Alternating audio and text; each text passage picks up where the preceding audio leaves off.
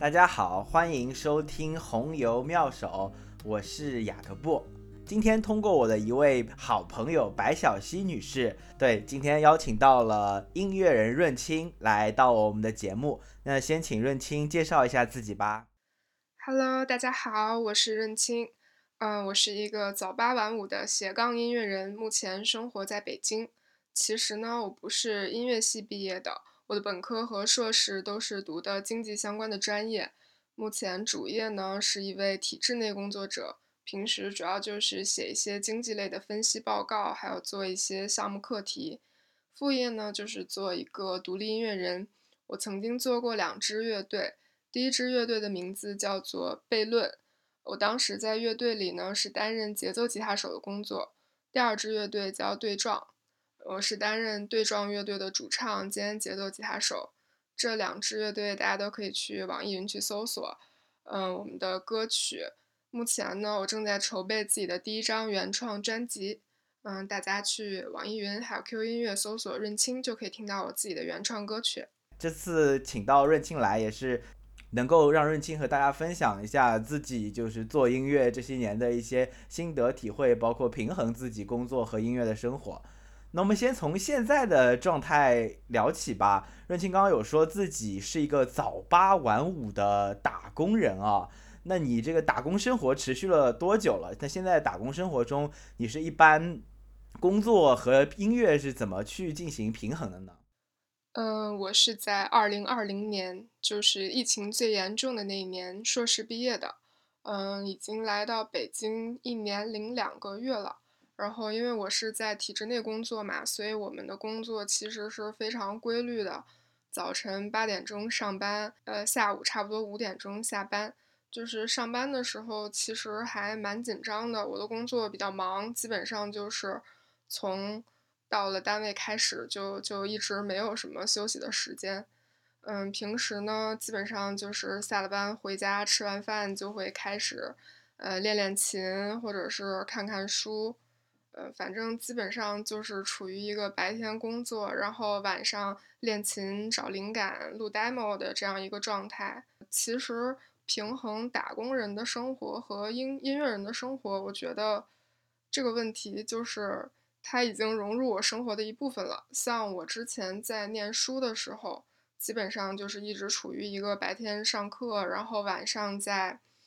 酒吧驻唱，然后周末偶尔还要在琴行代课，然后平时还要和乐队排练的这样一种状态。我觉得可能主要还是压缩个人的休息时间吧。就是在我的心里，可能就是，呃，工作就是用来糊口的，然后音乐才是我真正想做的一个事情。所以，就是当你真的非常想干一件事情的时候，你不会觉得，嗯，这个事情。是占用了你的休息时间，你反而觉得这个是你就是真正的生活热情所在，嗯，大概就是这个状态。那我感觉整体上去跟我做播客的状态差不多，就是白天工作用来糊口，晚上回去就是找嘉宾来 录节目，然后周末剪辑，做做自己真的喜欢做的事情，虽然可能就赚不了几个钱。那你平时工作之外做音乐的话，会有？就是等于说也会有一些收入，但是相对来说不能够糊口，也不是特别固定，是吗？嗯，对的，对的。其实尤其是像疫情期间嘛，就是呃，二零一九年的时候，当时就是靠音乐做一些兼职，那个时候的收入其实还蛮稳定的。因为一九年的时候，我有一个固定的酒吧，当时在做驻唱，基本上就是每天晚上都要上班的一个状态。然后那个时候也会有一些其他的商演，这个是我音乐赚钱的一个主要的部分，就是驻唱和商演。像当时我自己去演一些呃原创的那种卖票的演出，像因为现在我还没有出自己的第一张专辑，没有办法做一个专场这样演出，几乎都是和其他的音乐人，我们有一个小团体，经常会一起做一些拼盘系列的演出，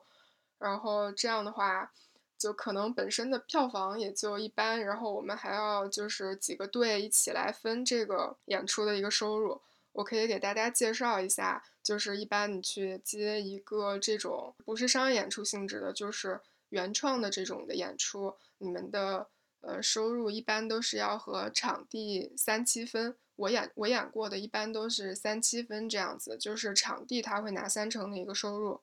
然后来演出的音乐人是七成这样子。嗯，除了一些大牌的一些乐队，因为大牌的乐队他们的票房是非常好的。首先，他们的票价本身就会比较高；其次呢，就是嗯，他们的票房会非常好。就是如果他们去和场地去三七分的话，其实对音乐人来说是不太划算的。所以这种情况下，一般就是会提前协商一个这个场地的价格。像我的话，就是主要的收入呢，就还是。酒吧、酒吧驻唱，然后还有一些商演，商演的价格可能会会比较好一些。其实当时念书的时候，我这两部分的收入已经和呃一个正常的打工人的收入是差不多的。但是呢，疫情之后，演出行业其实是受到了很大的冲击的，所以就是还是不是非常稳定吧。而且当时就是自己也碰巧。考到了一个和我自己本身专业非常对口的这样的一个单位，就是也不想浪费自己之前这么多年学出来的一个文凭吧，所以就还是选择了体制内的一个比较保险、比较稳妥的一个工作。这样的话，其实，嗯，我晚上的时间还有周末的时间都可以用来做音乐，也没有没有耽误我做音乐这一块儿。其实这是我现在一个还挺理想的一个生活状态。那会不会就是随着疫情不是也在慢慢变好嘛？那你之后会不会你这个音乐上的收入其实已经跟打工收入差不多了？月月有这个状态吗？嗯，但是现在其实我已经没有继续在酒吧去做驻唱这些工作了，因为白天已经需要上班就很累了，所以回到家就是就是不希望再把自己这一部分时间浪费到去就是完全去赚钱这样子了。所以就是现在回到家的时间，我都是非常珍惜的，希望好好的练一练琴啊，或者是就是再去提升一下自己这样子。我现在也还是会有接一些演出的，嗯，就是这个月十月三十号，我会在天津的后巷酒吧有一场演出，也是和其他的几个音乐人的一个拼盘，然后到时候会唱大概四到五首自己的原创歌曲。嗯，其他的我现在也会给别人写一些东西，就是最近的手头的一个工作呢，是给一个新进的一个户外的，嗯，做滑雪设备，还有就是做雪板，还有做滑雪类的服饰的一个原创的潮盘，叫潮牌，它的名字叫 MC 九零，然后我再给这个品牌写他们的一些主题曲，还有就是背景音乐、广告的音乐之类的。哎，但我感觉就是就是。我听下来整体的感觉就是做音乐还是不怎么赚钱，会吗？嗯，其实做音乐做音乐确实是一个挺赔钱的事情，尤其是在初期。嗯，你像我，我是一个吉他手，首先我是需要购入一些设备才能支撑。嗯，首先我需要有一把吉他，其次呢，作为一个电吉他手，我需要有效果器，还需要有音箱。就是这这些的价格都都是挺昂贵的，尤其是当你作为一个学生来讲的时候，像我的第一把琴是我家里赞助我买的，我的第一把电吉他是我在二零一四年买的，呃，那个时候我是刚上大二，我记得是，哎不对，那个时候我是大一下学期，我记得我是大一下快结束的时候买了我人生中第一把电吉他，它是一把。呃，Fender 的美标黑色的 Strat 系列的，然后当时那个价格其实相对于现在来说已经很便宜了。我记得当时我那把琴是七千八百块钱买的，还是在二零一四年。然后像之后的所有的设备就都是我自己一点一点打工添置的，就几乎就没有再问家里要过钱了。像我自己的效果器，然后还有音箱，还有一些。像琴弦啊，还有线材这种消耗品都都可以忽略不计了，这都是小钱儿。像后来开始接触写歌之后，嗯，首先添置了一个 Mac Pro，一个就是需要支持我录音的一个电脑，然后又添置了声卡、监听耳机，然后还有一只话筒，还有 MIDI 键盘，包括后期现在我工作了之后。工作之后干的第一件事情就是先给自己换了一把新的吉他，这个还只是设备购置上面的一个花销。就是当你们真正你们的乐队开始打算录制你们的第一张第一张专辑，甚至不说专辑，就是说。就是只录一首单曲的话，它的成本其实也不低的，因为，嗯，一般你们自己乐队只能就是录一个 demo，然后真的想要发行的话，还是会去棚里面棚录的。嗯，一般普通一点的录音棚，它的棚时费大概也在一个小时三百块，然后你们每个人主唱、吉他、鼓手、贝斯，你们每个人把自己的这一部分顺利的录制完成了之后呢？后期还要混音、过母带，然后这个时候你需要找专业的，呃，混音师来帮你们混音，还有过母带这样一个过程。所以我觉得一首歌它的制作成本至少也要五千块左右。所以像我们乐队初期的时候呢，一直就都是用我们演出的赚的钱，还有出去接一些商演的一些外快。然后就是拿这个钱用作我们的录音经费，我相信应该大部分的乐队都是这样一个状态，就是基本上你赚到的钱就都又贴回到你的录音那儿去了，或者是赚了一点钱，嗯，乐手们就想更换自己的设备，基本上都是这个样子。所以就是你想靠音乐赚钱，起码得是到你中期，你的音乐已经很有起色了。演出的票房非常棒，然后你已经可以接到一些音乐节了，然后就是可能这个时候就是音乐才能真的赚到钱。当然，现在还有一点比较好的就是，呃，现在的各大音乐平台他们会给音乐人分一个呃版权的费用，就像嗯，你是一个网易音乐人，你每个月你的歌曲被播放了多少次，然后就是还就是你你的。歌曲被多少人用作，可能就是他们的背景音乐之类的，我不知道这个具体的计算方式。反正，嗯，如果是数据非常好的一个歌手，他应该每个月也应该也能拿到一笔就是版权方面的一个收入。嗯，大概就是这样子。现在就是大家都都几乎买实体专辑的人应该比较少吧，就是除非像我们这种喜欢收藏的，像我自己就特别喜欢买 CD 买专辑。然后我现在住的地方呢，离，呃，唱片店特别的近。然后我住在鼓楼东大，不是，我住在那个东四北大街这边。我们家的这一条街上面就有一家，嗯，唱片店叫做酷乐唱片。然后离我比较近的鼓楼东大街那边还有一家非常非常有名的唱片店，叫读音唱片。我几乎刚上班的那段时间，每天下班都会去这些。卖专辑的店先逛一圈，几乎每次都都会带走一盘这样子。但是现在的话，就是我认识下其他朋友们，如果不是做音乐的，或者不是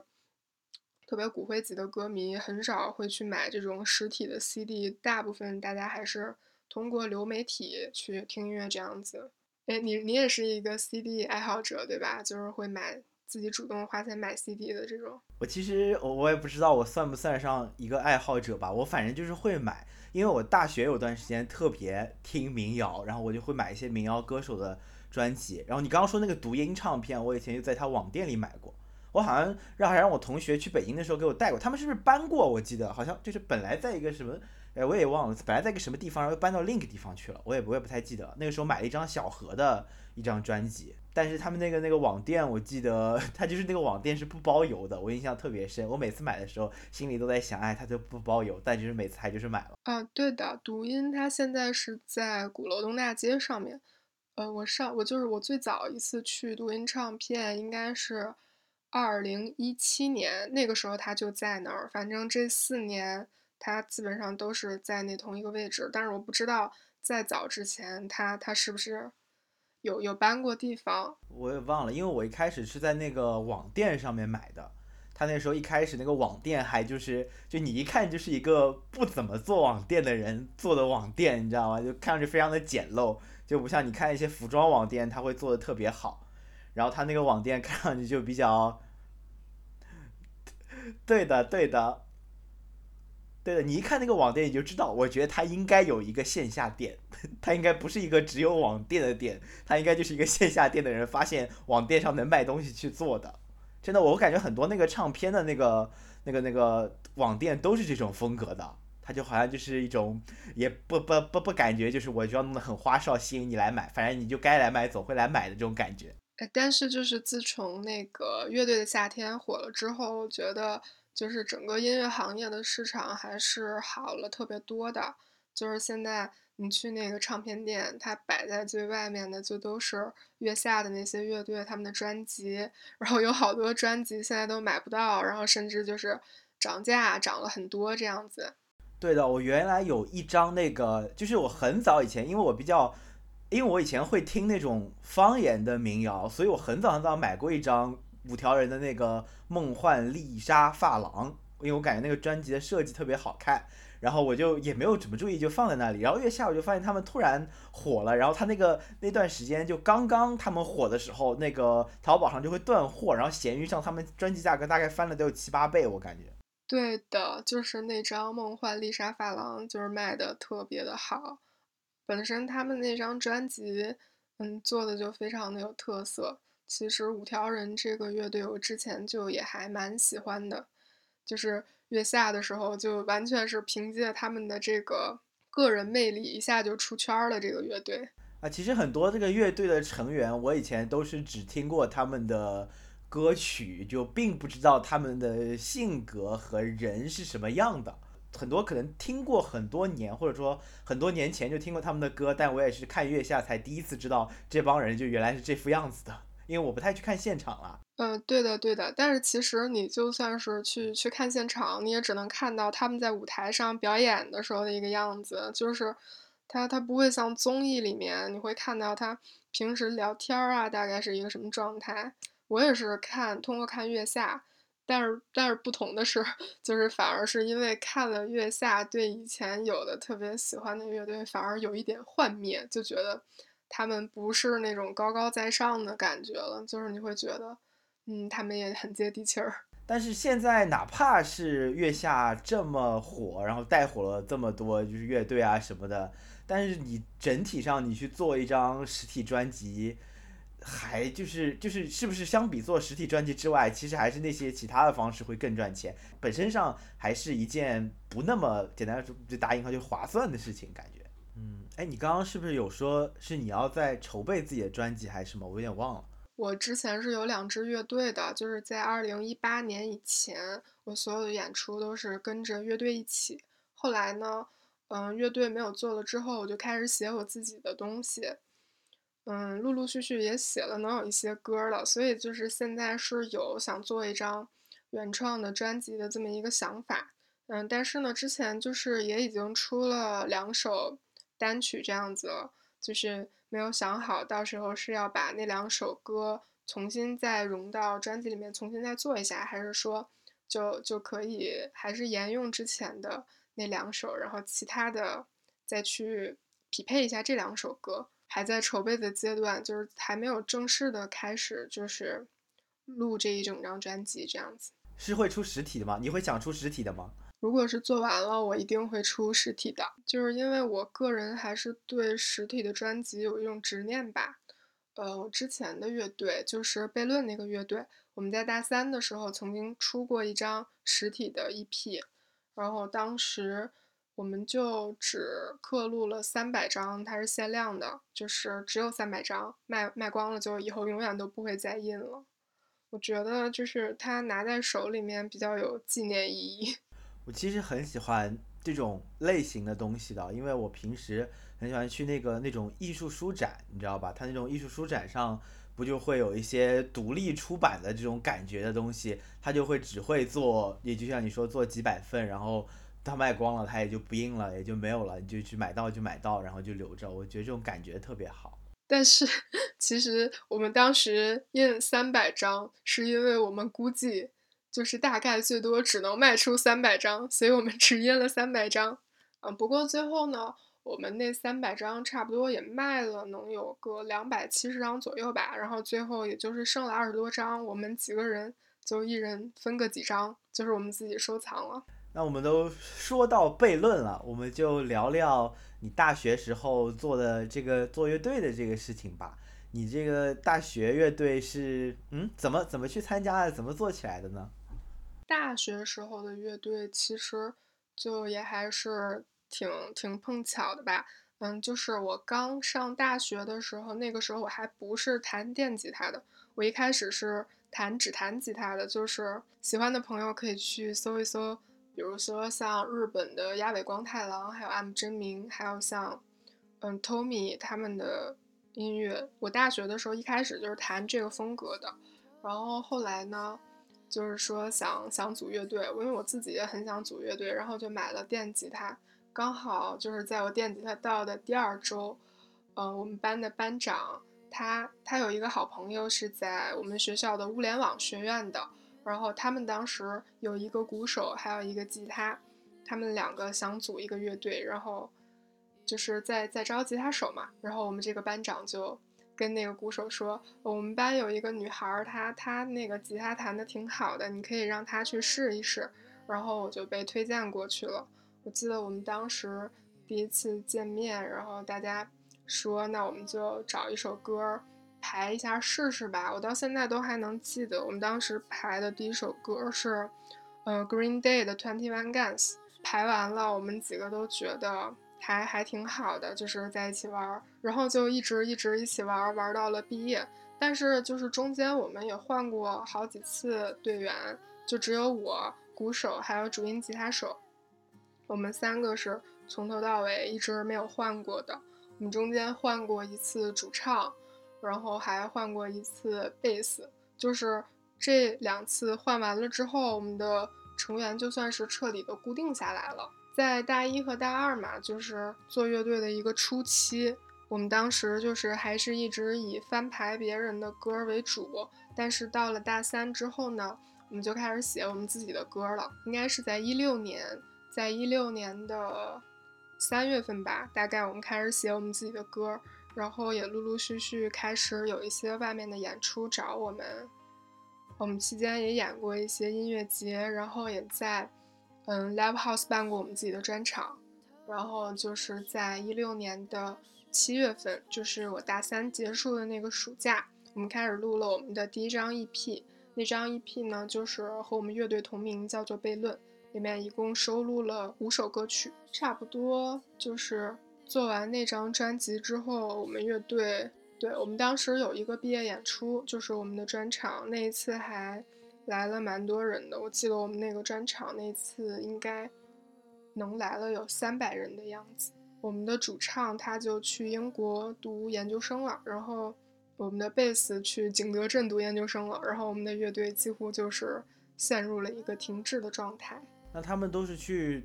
读书了，那你们读完书之后会再组吗？会在一起做音乐吗？如果在一起做的话，我估计大概率也就是线上吧。其实现在我们平时都还会互相聊天、互相交流。嗯，我最近都写了一些什么新的东西？你最近都在听什么？就是我们的主唱，他虽然远在德国，但是呢，他经常会时不时的出现一下。然后给我们听他最近写了什么什么什么，然后就是让我们帮他想一想啊，怎么编啊之类的。对，在这里打一个广告，欢迎大家去网易云音乐搜索“悖论 ”（Paradox），然后可以听到我们乐队的 EP。然后里面有一首歌是我唱的，虽然我不是主唱，但是里面有一首歌是我自己个人作词作曲的。然后就是。我在十月三十号的演出里面也会唱那首歌曲。那你的第二支乐队呢？我的第二支乐队其实才是我自己真正开始怎么说呢？我的第一个乐队可能就是我的一个启蒙吧。我的第二支乐队是我自己真的非常非常喜欢的一支乐队。我就是觉得我们第二支乐队是其实是我自己非常想做的一个类型啊。然后第二支乐队加入的方式就更奇特了。第二支乐队是我在读研究生的时候做的一支乐队。然后当时呢，我有一个学弟，他唱歌非常的棒。然后他就是可能是在贴吧还是在豆瓣上，我也不太清楚啊。就是他看到了这个乐队正在招主唱的一个信息，然后他就想去当主唱，然后他他那个知道我弹吉他，然后也想组乐队，他就问我那个想不想和他一起去那个乐队，因为那个乐队他还缺一个节奏吉他手，说愿意啊，然后他就把我推给了那个乐队，然后呢，那个乐队和我聊了一个晚上之后，我们觉得啊特别的投缘。就是我们听的东西也很像，然后想做的类型也很像，然后呢，他们就给我发了两首他们自己的原创，就是问我要不要排一下试试。我当天就背着琴就去找他们了。我的学校其实是在一个很偏的一个区，就是在天津的一个东边比较偏的一个地方。然后我们的排练房呢是在市里，我几乎每次去找他们单程都需要一个多小时的时间，然后。当天去排练，因为我也不认识他们，其实我挺紧张的。然后 我觉得自己排的稀里哗啦的，唱的也一般，然后弹的也一般。对我一开始是想去应聘节奏吉他的，然后他们问你要不要也试一试唱，我说啊，我之前没有唱过。我说那那行就试试吧。然后最后莫名其妙的，当天我回到学校在食堂吃饭的时候，我们的鼓手就给我打电话说。嗯，就是大家都觉得你挺不错的，然后以后就一起排吧。然后就这样，我就进到对撞了，大概排了两个月的时间吧。然后我们就第一次演出是在天津的浙阳 Live House，然后演了一个拼盘。嗯，对撞的风格呢是偏，应该说是就是就是自赏，然后还有一点儿梦幻的那种的风格。就是也也偏比较独立吧，算那种 indie rock 的一个风格。我觉得主要是我们的吉他手，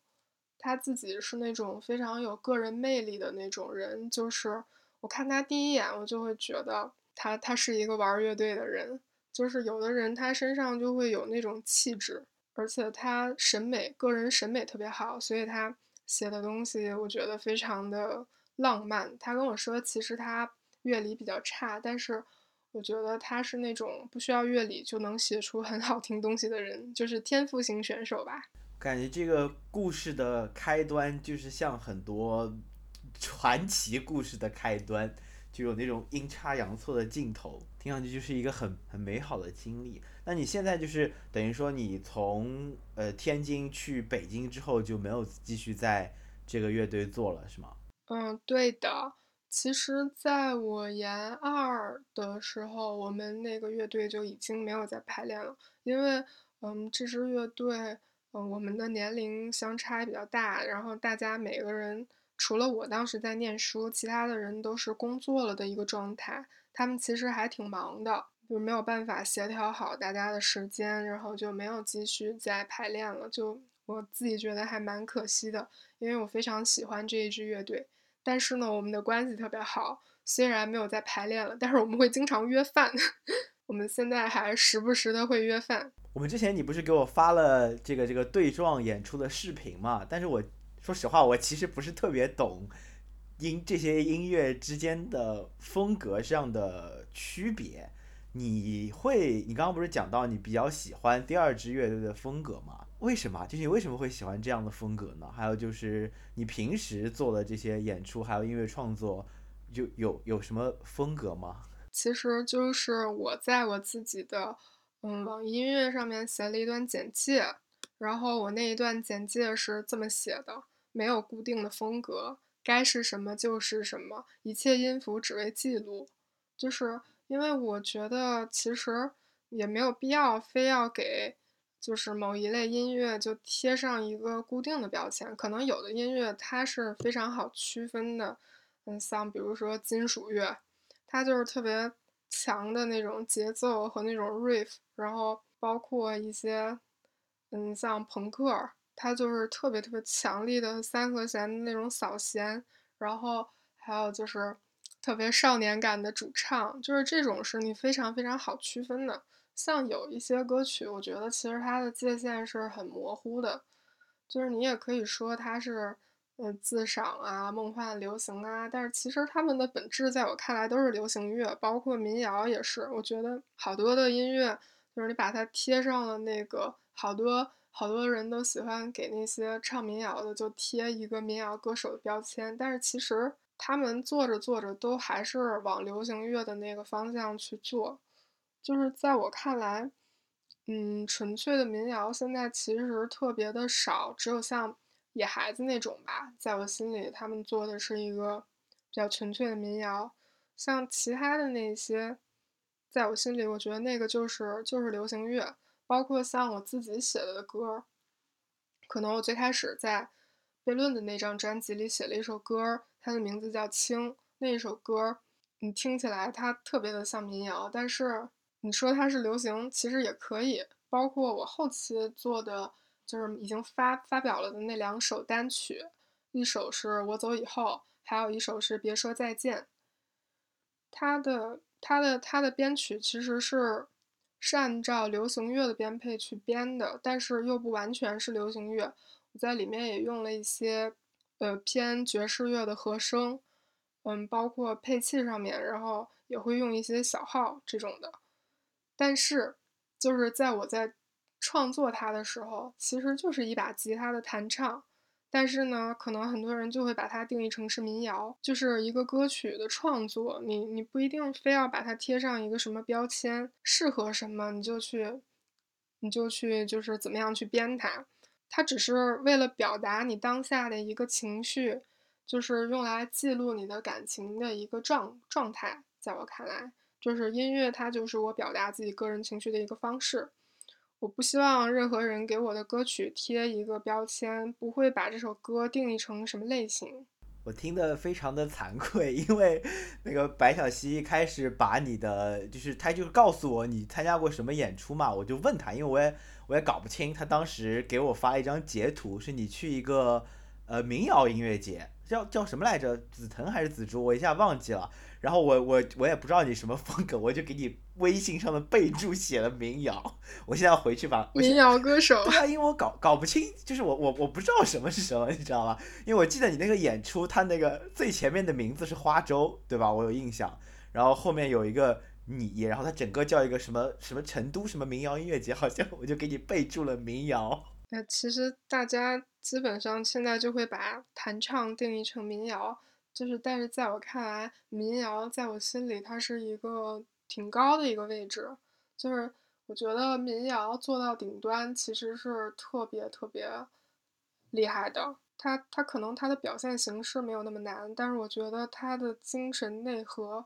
就是真正的那种民谣，它它是一个特别金字塔上面的一种形式。你刚就之前你刚刚讲到，去民谣越来越像流行这件事情，我。作为一个普通听众，特别有感触，就是因为我刚开始听的比较多，可能是啊，我也不太记得了，可能一二一三年左右嘛。然后我个感觉就是那个时候，就是民谣这个东西，我感觉好像也不是什么很火的概念。然后后来就是有，比如说什么综艺什么的。之后我感觉他可能就变得有点火或者怎么样，但我现在就是听很多，因为我定期会去搜一些，比如说新的这种歌手，想听一听。我感觉现在就听很多这种民谣歌曲吧，听上去就真的越来越流行，甚至跟甚至你不告诉我它，我就觉得它跟流行流行曲风就没有什么很大区别，就像一首普通的慢的情歌。因为大部分的民谣它的本质都是流行乐。只不过是，它在编曲上给了你一种错觉，让你认为它是一首民谣。但是，其实就是 民谣怎么说？它是一种编配更加简单的流行乐，它的门槛甚至是要比流行乐低很多的。因为流行乐它的编曲其实，就是还还蛮复杂的。像有好多流行乐，就是你去听周杰伦，去听王力宏，他们的歌。的编曲非常的精细，非常的复杂，但是呢，你去听民谣的，有的编曲都特别的粗糙，甚至录音的质量也没有那么的好，就是大家就会误以为一把琴弹唱就是民谣了。刚刚你讲到，就是说你觉得，嗯，民谣是个，我我我我可能总结的不好，就是之前啊，你讲到它是个呃，很就是类似于我感觉啊，返璞归真，很顶顶级的一个那种东西的概念，这让我想到，呃，我不是跟你讲过，我小时候是学二胡的嘛，对吧？然后我们除了二胡之外，因为在乐队里需要中低音乐器做配器嘛，所以我们老师会安排长得比较胖的同学去拉中胡。中胡它的音色就跟马头琴比较像，当然它跟马头琴还是两种乐器，但它音色会跟它像一些。很多蒙古乐器，就是很多原来用马头琴演奏的乐器，现在都会有中胡拉。然后当时我有一个中胡老师，他拉的叫我们拉的曲子都会是一听就很蒙古啊，就很内蒙，就什么草原上什么草原新牧民这种。我我一开始都是随便拉的，因为我不太懂。当时为了就是能够在考试中占点便宜啊，我就特地去学了一些中胡乐曲，然后去找了我们那个中胡的老师去听他的中胡独奏音乐会。他当时的中胡独奏音乐会，除了他自己拉中胡之外呢，还请到了许多，呃，我我不是很懂，就类似于马头琴，还有一些草原乐曲的这种呃演奏家来演奏。因为我从小其实听过很多民乐音乐会，当然都是被逼着去听的。但当时我听到那些草原乐曲的时候，因为他们也会边拉边唱，就是觉得它比平时我听的很多，嗯，怎么说呢，中二胡拉的乐曲就感觉更有力量。对的，其实这种民民族音乐在我看来是非常非常好、非常宝贵、非常珍贵的东西。你要是喜欢听这种，你可以去听一听杭盖。杭盖就是啊，我听过。我觉得民族的东西它有一种特别原始的力量，它可以一下打到你的心里面去，就是那种东西是特别有劲儿的。它不是摇滚乐的那种那种力量，摇滚乐有的，它听完了会让你觉得愤怒。是一种反叛的力量，但是民乐的那种听完会让你想哭出来，尤其是像西北啊、内蒙啊这些地方的音乐，你会觉得它不是那种虚幻的、轻飘飘的飘在飘在半空中的那种音乐，你会觉得它是一种从泥土里面长出来、根强枝壮的那一种。就是我记得月下当时看那个野孩子，他们一出来唱了一首。就是没有乐器纯人声的那一首，第一句出来，我就是一下就眼泪就出来了，根本就控制不住。那个就是在我心里就是顶级的民谣，那个就才是真正的民谣。我个人的理解啊，因为在这个很多乐器，就是特别是呃民族乐器从西域传到中原之后嘛，之后的那段时间，中原文化就会比较强势。所以，我现在感受到了我们很多民族乐器的表现方式，就有一点，有点江南话。就简简单来说，就很多乐曲的编排会比较有这方面的感觉。当然，我也不是专业的，这也只是我自己就是学这些年的一个感受。所以，当时我们那个乐队去比赛的时候，老师也会特地去选一些就是带有异域风情的，就是一些新疆、内蒙的乐器，它也会用到一些哦，我们现在在一些。就是比如说江南丝竹乐中不会使用到的，呃，配器，就比如说马头琴，比如说什么巴乌啊，我也不太记得名字啊，就类似于这种东西。因为我们当时那个乐队的指挥老师他就喜欢这方面的风格，会觉得这种乐器的质感和表现曲子的方式本身就更加带有一种震慑人心的力量。那我们当时七八十个人的这样的乐队去。表演又在音乐厅表演的话，他能够达到的效果会更是那个老师想要的。所以，我就是那个时候，我我虽然不太喜欢，一直不太喜欢练琴这件事，因为是家里逼着练的。但是有的时候听到这方面乐曲，也会有嗯蛮深的感受。这也是我自己为什么大以前听那个民谣，就特别喜欢听方言民谣，就觉得方言它有那个嗯有那种劲儿，你知道吗？就有那种力量，就会特别喜欢那种说不清道不明但能够打动你的东西。还有一点，我就是觉得方言会，就是更让更加亲切吧。就算是你听不懂那个语言，你就觉得方言反而和那个旋律融合的更好。就你刚才说你练琴都是被家里逼的这一点，我和你特别像。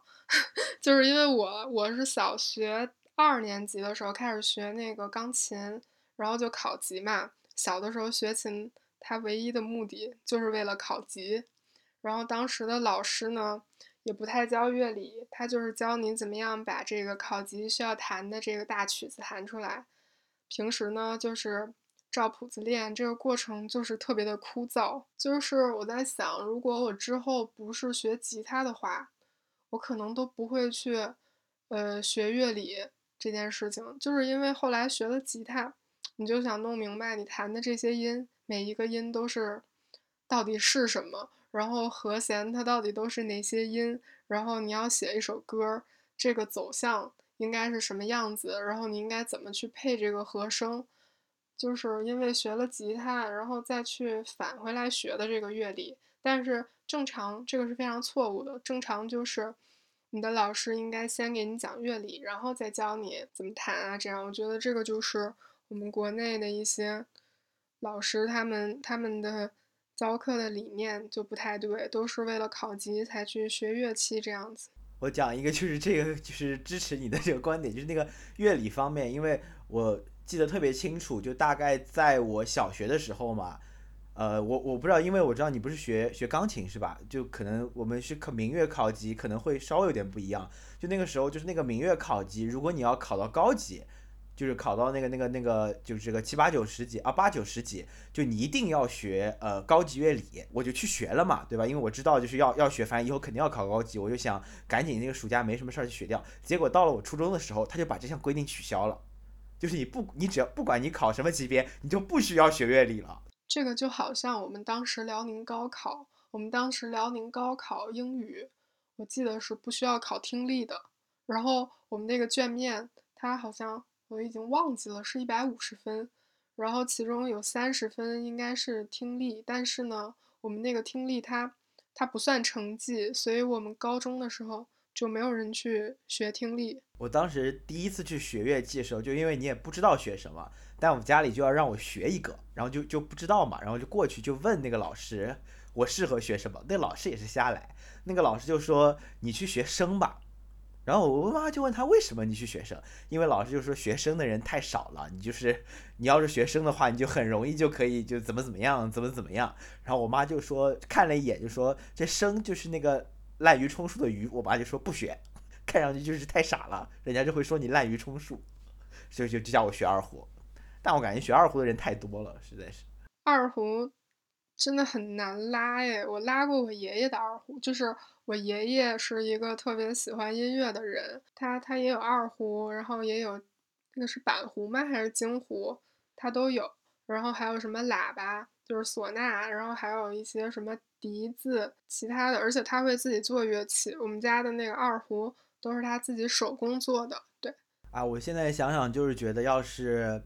我能够就是就是不从这个功利的角度出发去学乐器的话，可能还是会更加热爱一点吧。一提到就是我我这个琴还在家里嘛，然后一提到就是说让我不平时什么没空练练练，就不要忘掉，我就就很很抗拒的，就就不想去练。但是我其实你说我对民族乐器没有兴趣，其实这个事情是挺挺有意思的，我挺愿意抱着一个欣赏的角度去。多听多学习，乃至于就民族乐器的历史本身也是很有呃很有意思、很值得研究的东西嘛。但是被被这种被这种思路给 毁掉了，让我自己就是并对这种失东西就失去了兴趣和延续下去的动力和热情。呃，这这一点我特别有体会。就像小的时候练钢琴都是被家里逼着练，但是后来我我喜欢上吉他了，就是我大概是在高三的时候。就是疯狂的想拥有一把自己的吉他。我当时非非非常迷恋 Beyond 乐队的吉他手黄贯中，然后当时就是因为特别喜欢他，开始听摇滚乐，然后从七八十年代的摇滚乐一直听，就是大概从像 Deep Purple 那个时期的，然后一直听到现在的比较近代的，然后还有英伦那些的，然后包括还有金属乐，都是那个时候开始听的。我大概是在，嗯，高三的还有两个月就要高考的时候，嗯，攒了一小笔钱，然后去琴行买了我人生中第一把木吉他，三百五十块钱。我还让琴行老板送了我一本自学吉他三月通。然后每天晚上，当时，嗯，放学回家，作业写完了就开始偷摸练琴，然后就是愣是用了一个月的时间就把里面的。一些比较简单的弹唱，当时已经可以按大横按了，然后和弦转换这些都没什么问题了。然后差不多就是高考前那一两个月，每天晚上回家至少能弹两个小时的琴。我现在回想起来都觉得特别的不可思议，就是也没找老师学，也没有上网看视频，因为那个时候高考，我妈把我的网给断了，我那个时候是没有网的，然后就是凭了一本教材，一直在自学，一一直就是 自己的啃那本教材，然后基本上也是所有的弹唱，简单一点的都都没有问题了，包括后来上大学的时候。大一的时候是我，嗯，练琴最积极的一个时间。那个时候呢，半夜两点，我记得特别清楚。然后有一天就睡不着，然后特别想练琴，我就骑上我的小电动车，半夜两点去了我们的排练房，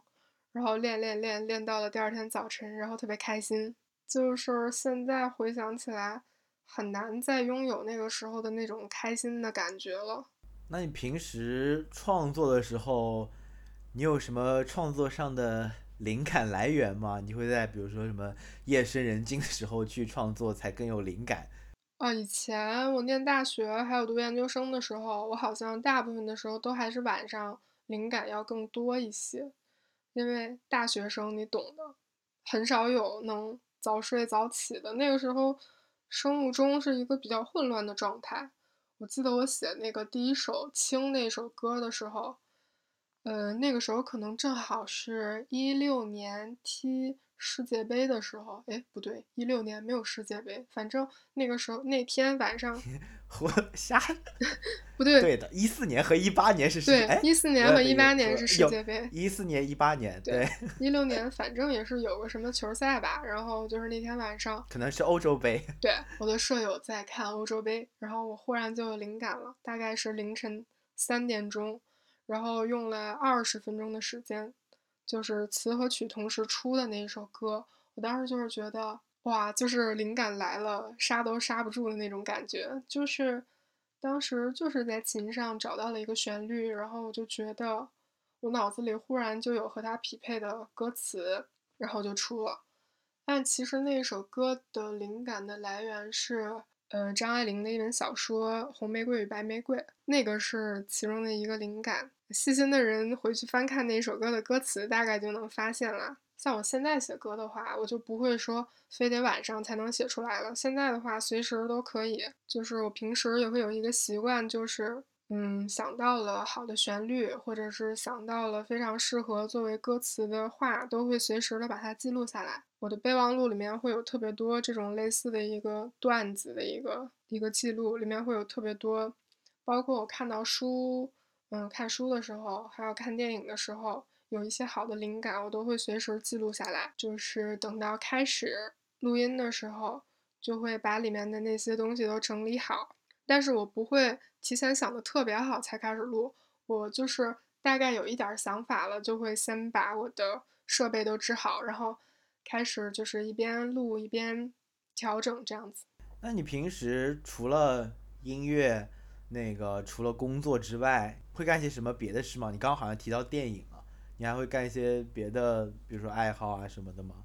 嗯，我特别喜欢看电影，也特别喜欢看书。然后也特别喜欢看展、看话剧，嗯，听上去非常非常丰富。嗯，对，就是我在北京，几乎每个周末都还是会，就每个月几乎都会去看看展、看看话剧、看看演出。但是我这一年其实去 live house 的次数比较少。我这一年看，我这一年看了好多场京剧，是什么鬼？因为我妈妈特别喜欢京剧，然后之前陪她看了几场之后。我发现这个东西真的是国粹，就是有国粹的道理，非常非常棒。就是你会觉得拿这个钱来看京剧非常的值，因为我今年看了好几场 live house，我都觉得挺踩雷的，就是因为看的有的是比较新的队，不是自己平时特别特别了解的那些队。然后就是这一年也比较喜欢去看，嗯，爵士乐，经常去东岸，还有。Blue Note 去看演出，就是北京两个比较好的看爵士乐的场地。Blue Note 可能就是它场地更大一些，东岸的话就是场地更小，但是东岸的氛围我觉得其实要更好。就是去东岸看演出的人都是真正特别喜欢爵士乐的人。还有一个我非常常去的，嗯，在东棉花胡同叫做江湖这个酒吧，它每周每周三是 blues 的一个 jam，然后每周二好像是周二的时候是爵士乐的一个 jam。就是我也希望自己今年好好练琴，希望明年有机会也可以去跟大家一起去玩。然后像其他的，嗯，离我比较近的 live house 就是月空间还有糖果这两个也经常去。然后其他的像毛还有另外的那个将进酒离我稍微远一点，去的比较少。我我我除了。除了 看书、看电影这些，以前还有一个爱好就是打游戏。我比较喜欢打那个撸啊撸英雄联盟。天呐，我感觉就是你的工作之余的生活非常丰富。是的，没错。我觉得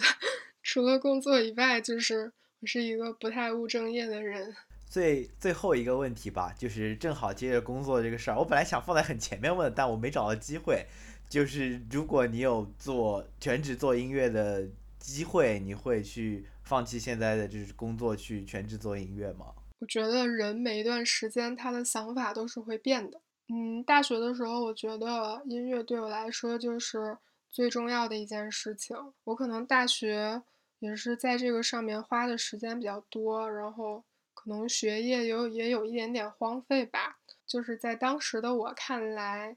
做一个乐手就是最酷的事情。做一个音乐人就是最酷的事情。我在大四的时候就做了一个决定，就是我想再给自己的三年时间看一看，嗯，我自己到底能不能就是靠靠音乐吃饭。然后呢，我就用了三个时间的时间考研。其实我当时是想考本校的，可能是我准备的实在太太仓促了，然后外加我们学校当年涨分涨得特别夸张。然后呢，我就调剂到了天津那边那一所学校。到了天津的这三年，我确实也还是一边做项目，一边在做音乐。但是这个时候，其实我已经能靠音乐来养活自己了。我的我的想法反而变了。就我以前一直觉得稳定是一个无所谓的事情，但是真的到了一九年的时候，我开始秋招，开始找工作的时候，我忽然觉得。如果我有一份主业，它特别的稳定，我就可以毫无顾忌的去做我自己想做的音乐。我不用考虑我写的这首歌有多少个评论，有多少人喜欢，我不必在意我今天的这场演出的票房卖了多少，我能分到多少钱。就是因为我知道，就算我的音乐不赚钱，我也可以靠我的主业来贴补它。我可以做我自己真正想做的东西。然后，所以呢？我现在才会选择考到体制内来做一份这样的工作，就是我觉得它，它一方面它让我有一种安全感吧，它能保障我的一个基础的一个生活；另一方面呢，我还是有很多自由的时间，我可以利用我下班以后的时间，还有周末的时间去做音乐。而且呢，就是现在的我依然会愿意在做音乐上面。花时间和花花钱，我觉得这个对于我来说已经就够了。如果有那么一天，我的音乐会有很多的人喜欢，我可以靠音乐赚到足够来支撑，就是我想做什么样的音乐就可以做什么样的音乐。就是也有可能有那么一天，我会选择全职去做音乐的，但是一定不是初期就选择一个全职做音乐的一个状态，因为做音乐的初期真的是很难赚到钱的。嗯，如果我现在选择去全职做音乐了，那么我的白天一定还是得通过一些其他的方式去赚钱，要么就是在琴行代课，要么就是晚上去酒吧，就是我能想到的两个方式啊。天呐，希望就是你，你能有就尽快就是轻轻松松能够全职做音乐的一天，我感觉就跟做播客差不多，希望就是播客也能有这么一天。但是其实我还蛮喜欢现在的一个状态了，因为我是我是一个特别纠结的人，我是一个特别拧巴的人，就是因为我没有足够喜欢我现在的工作，就是我觉得我这份工作，嗯，我可以胜任它，嗯，也没有说很痛苦，就是我不会花太多的真情实感在上面，但是我依然会做好它。但是呢，就是因为你没有这么喜欢自己的这份本职的工作，你反而会花更多的热情投入在你的音乐上面。我最近有很多原来做互联网的朋友，他们现在都就是大家年岁日长，现在都不在互联网企业工作，都去就是体制内当公务员，就是就是去事业单位啊什么之类的。然后我们就调侃说，互联网的尽头都是考公。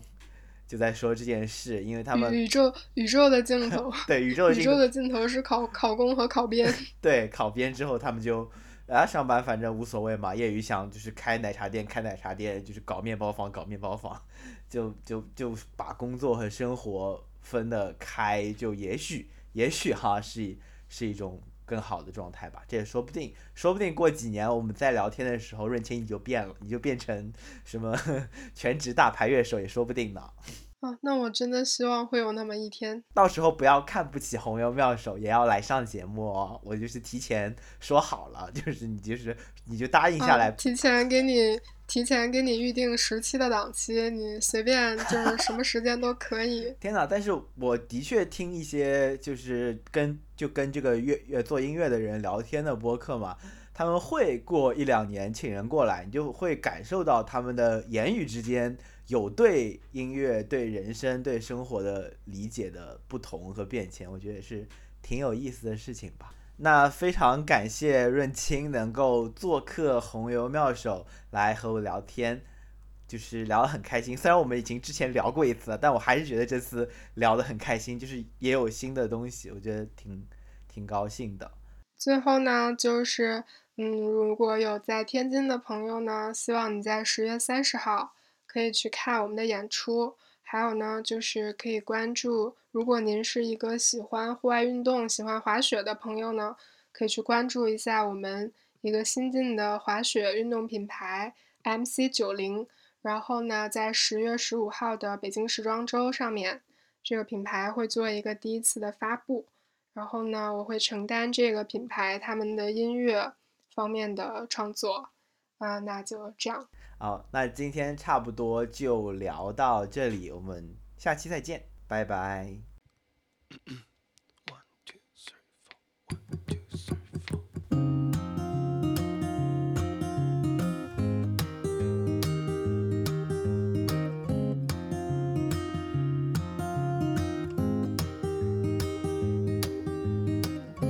如果只剩一盏烛光。你愿不愿为我点亮？你的光也曾照亮我，也曾温暖我，那么炽热，那么耀眼。如果只剩一滴眼泪，要不要现在流尽呢？